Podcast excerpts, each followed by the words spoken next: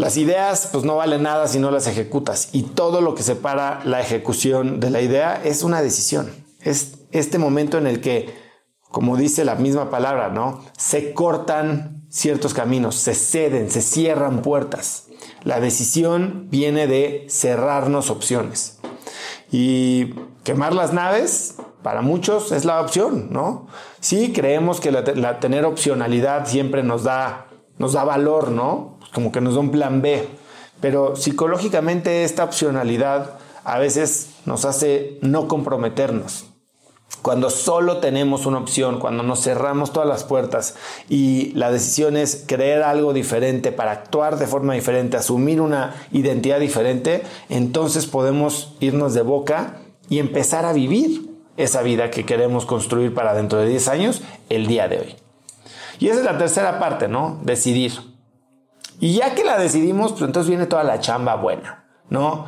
Somos máquinas, hay que implantar nuestro nuevo software. Tenemos hardware, como ya lo dijimos, como tu celular, y tienes el software como el eh, OS 13 o 15, el que sea que, que vayamos. Y nuestra mente es ese software.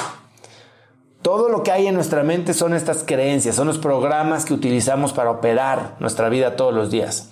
Y nuestro subconsciente, cuando tratamos de de hackear estas creencias, este sistema operativo, lo tenemos que hacer a través de repetición, ¿no? Existen en nuestra mente algo que se llama patrones neuronales, que son, digamos que si tuvieras un escaneo de tu cerebro y estás haciendo ciertas actividades, como que hay ciertas zonas y ciertas, vamos a llamarles caminos neuronales que se prenden con cierto tipo de actividades. Cuando hay alguien que se daña el cerebro y pierde la capacidad de hablar o de moverse, el sistema o el patrón neuronal o el camino, el neural pathway, por decirlo así, el camino neuronal que utilizaba ese movimiento, pues dejó de existir.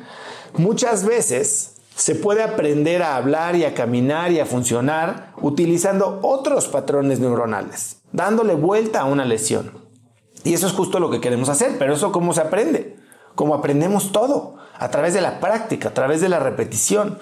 Yo a mis hijos les digo que para ser bueno hay que practicar y me dicen ticar. Sí, o sea, hay que practicar, hay que practicar y hay que, o sea, duro como cuchillito de palo y a base de repetición. Ahora, cuando dices, ya decidí, hoy voy a creer que sí tengo el talento suficiente, hoy voy a creer que no necesariamente tengo que estar en esta empresa para conseguir mi libertad financiera. Hoy voy a creer que eh, la gente que veo en la calle muy bien vestida no son malas personas. Tal vez es buena gente, ¿no? Y hoy voy a creer que la gente que está rodeada de guardaespaldas, pues no tiene miedo, sino que simplemente está, no sé, lo que tú quieras. Y una vez que decides implantar esta nueva creencia, hay que empezar a actuar como tal, ¿no? Y a repetir.